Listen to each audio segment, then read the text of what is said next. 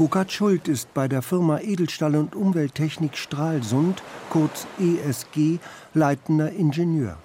Beim Bau von Offshore-Windkraftanlagen machen vor allem die RAM-Arbeiten für das Fundament der Umwelt schwer zu schaffen. Schuld arbeitet an einer schwimmenden Version. Bei unserem in Anführungsstrichen Prinzip ist es so, dass durch die ständige Vorspannung der Seile und eine Schrägverspannung, die ein Verdrehen der Anlage verhindert, die Anlage genauso stabil steht wie eine feste Grundlage.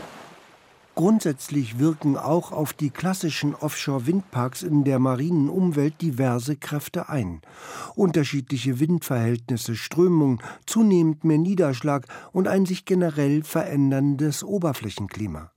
Die Windkraftanlagen wiederum beeinflussen ihre Umgebung, erklärt Ute Devel vom Institut für Küstensysteme am Helmholtz-Zentrum Herion in Geestacht. Das Team von Wissenschaftlerinnen und Wissenschaftlern mit Ute Devel fand heraus, dass etwa Windturbinen Luftverwirbelungen verursachen. Die verändern sowohl die Strömung als auch die Schichtung des Wassers unter ihnen. Was wir in unseren Simulationen sehen und was auch schon frühere Studien gezeigt haben, ist, dass die Reduktion der Windenergie zu einer Veränderung der Durchmischungsprozesse in und in unmittelbarer Umgebung der Offshore-Anlagen führt.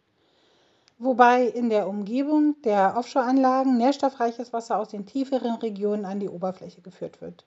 Das heißt, es ist eine Umverteilung der Nährstoffe und eine Umverteilung der Primärproduktion und das kann durchaus einen Einfluss auf die Nahrungsverfügbarkeit für Fische haben.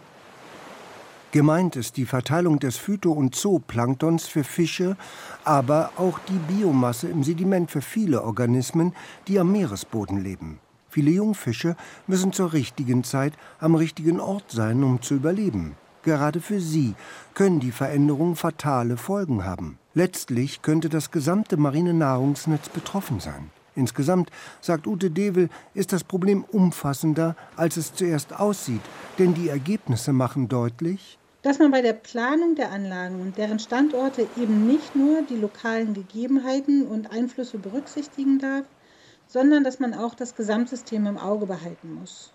Und das bedeutet auch, dass man die verschiedenen Nutzungsformen im Küstenozean, zum Beispiel Fischerei und marine Schutzgebiete und Offshore-Windkraft, zusammendenken muss und planen sollte, um mögliche negative Auswirkungen zu minimieren und eventuelle Potenziale zu erkennen. RBB 24 Inforadio vom Rundfunk Berlin-Brandenburg.